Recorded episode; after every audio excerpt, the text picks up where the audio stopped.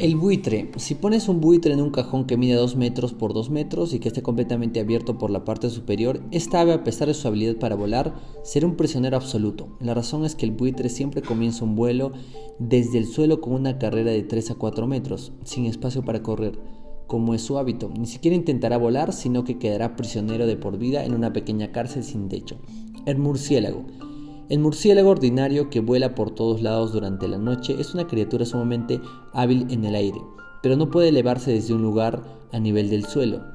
Si se le coloca en el suelo en un lugar plano, todo lo que puede hacer es arrastrarse indefenso y sin duda dolorosamente hasta que alcanza algún sitio ligeramente elevado del cual se pueda pasar, lanzar a sí mismo hacia el aire. Entonces inmediatamente despega para volar. La abeja. La abeja es el ser al ser depositada en un recipiente abierto, permanecerá allí hasta que muera, a menos que sea sacada de allí.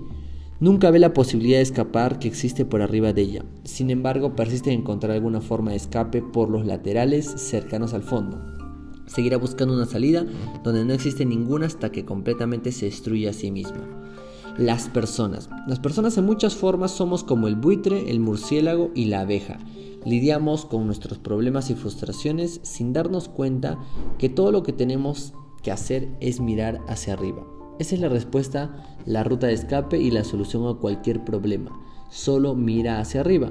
La tristeza mira hacia atrás, la, preocupación mira alrededor, la depresión mira hacia abajo, pero la fe, la fe siempre mira arriba.